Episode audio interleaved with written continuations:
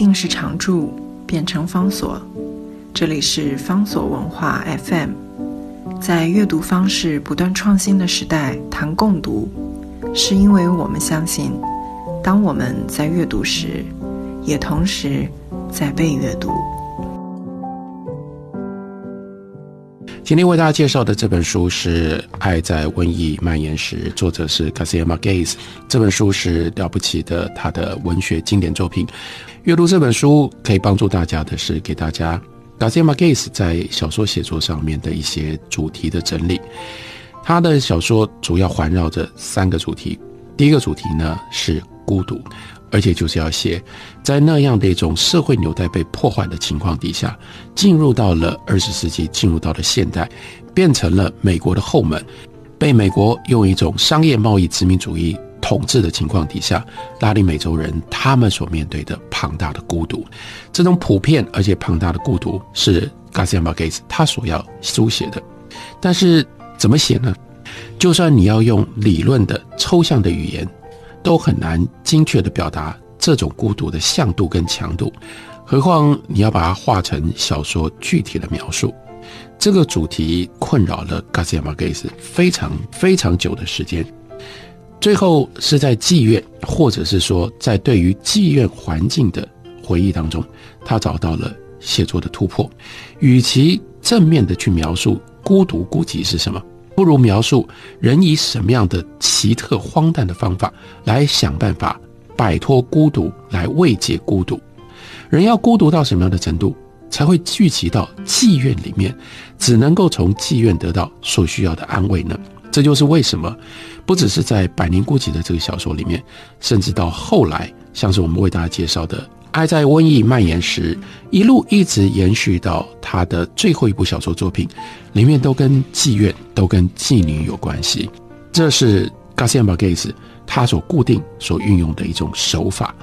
连妓院这样的一种阴暗隔绝的环境，对于这些人来说，都是难得可以彼此互相支持、彼此互相同情的场域。你就能够反映，可以体会到。这样的人，这些人，他们到底有多么样的孤独？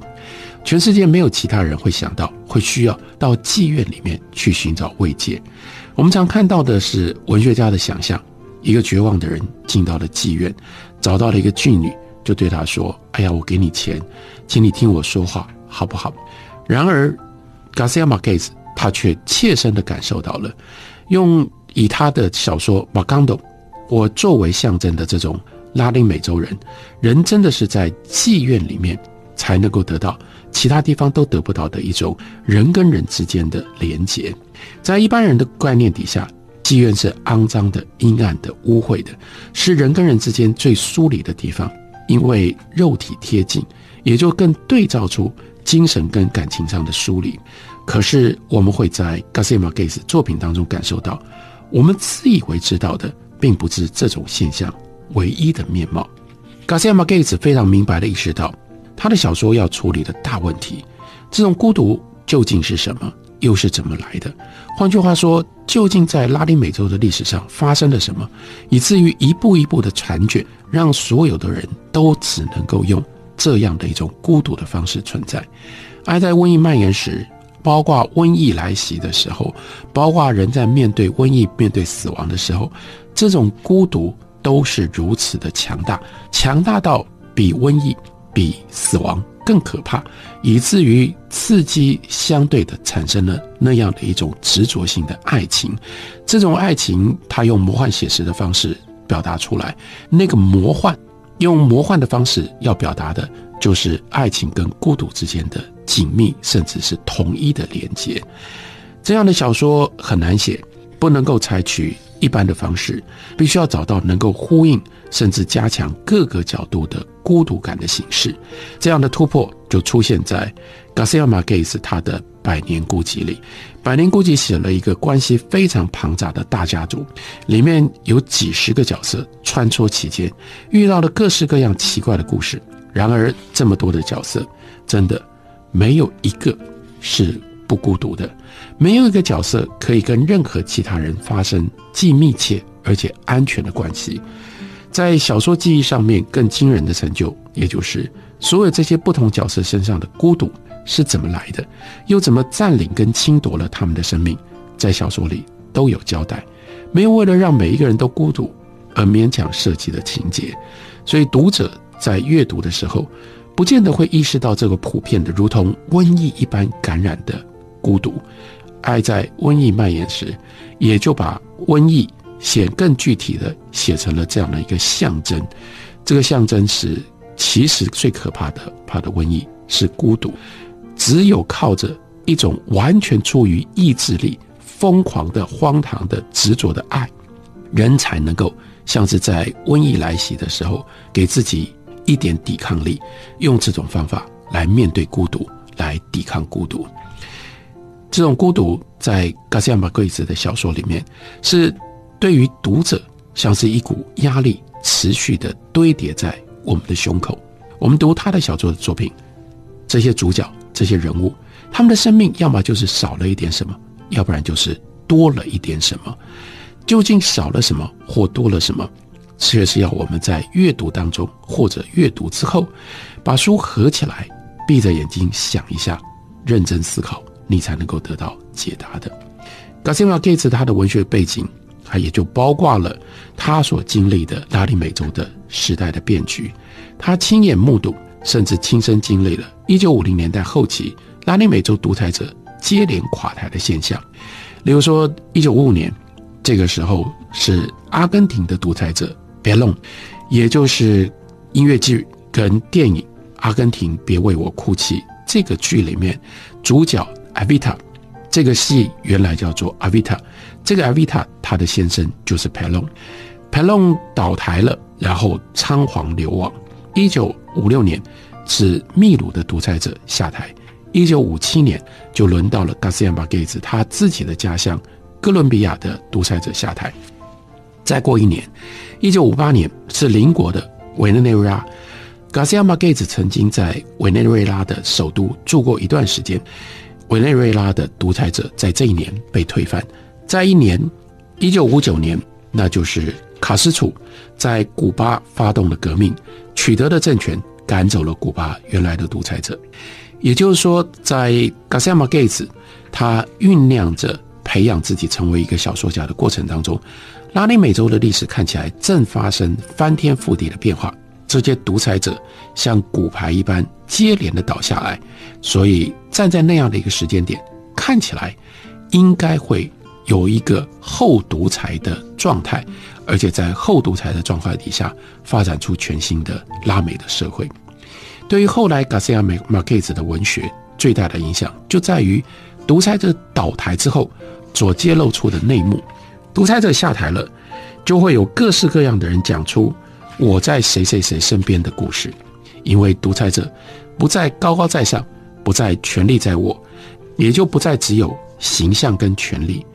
独裁者也就摆脱了原来在一般人民的心目当中只能够看到他的形象，只能够看到他的权力。却看不到他的生活，于是他们作为人的一面就被还原了。这些倒台的独裁者，他们的故事到处流传，让 Garcia Marquez 感觉到强烈的心寒。讲到拥有激进绝对权力的独裁者，你想想看，你心里面会有什么样的印象？我们会觉得他们有权利，他们有权利所带来的财富，他们也必然会有腐败，他们必然会用非常残酷的方式对待他们的反对者。他们的敌人，他们应该是残忍好杀的，他们应该会有酒池肉林，会有后宫佳丽三千的享受。这些在拉丁美洲的独裁者，他们的生命故事里面当然都有。但真正让 Garcia Marquez 感觉到心寒，以至于到后来他要在他的小说里面去捕捉，来自于去反映的，不只是这个。震撼他的是。这些人取得了这么大权力之后，那种病态的反应，从某一个角度来看，拉丁美洲的这些独裁者每一个都是心理上、精神上的病人。例如说，哥伦比亚的独裁者下台之后被揭露，他没有办法安心跟任何人相处。他在他身边最能够信任、他最能够安心的是一头牛。几个人一起开会，这个独裁者呢？会牵一头牛在一边，这样才能够让他有安全感，他才能够跟人家开会。他爱牛成痴，生活当中随时都有牛在他的身边。又例如说，前面所提到的佩隆这个阿根廷的独裁者，他最害怕的却是他的太太 Evita 最喜欢的一种东西，那是什么？就是钱。佩隆看到钱会不由自主的发抖。包括为什么他会如此依赖 Evita Bellon 他的太太，就是因为他根本无法处理跟钱有关系的事。你只要把具体的钱拿出来。他就厌恶、害怕到想要逃走。艾维塔把大笔大笔的钱从贝隆身边拿走，贝隆的感觉就是啊，还好我有这种太太，只有我的太太可以救我。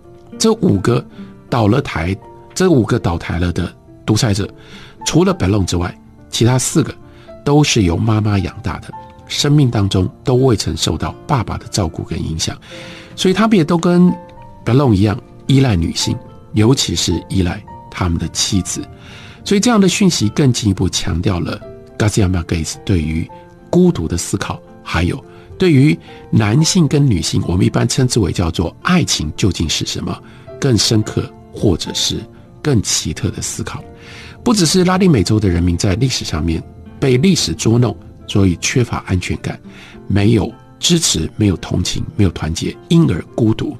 甚至就连宰制他们的独裁者也是孤独的，再大的权力都消除不了那种内在的无助。这是 Garcia Marquez 他的小说的主要的两个主题，一个是孤独，一个是在权力当中的不安。这样的一个主题跟这样的背景，同时也反映在他的《爱在瘟疫蔓延时》。如果大家把这样的一个背景、这样的主题放在心上，再来读他的经典小说作品《爱在瘟疫蔓延时》，应该会有一些帮助。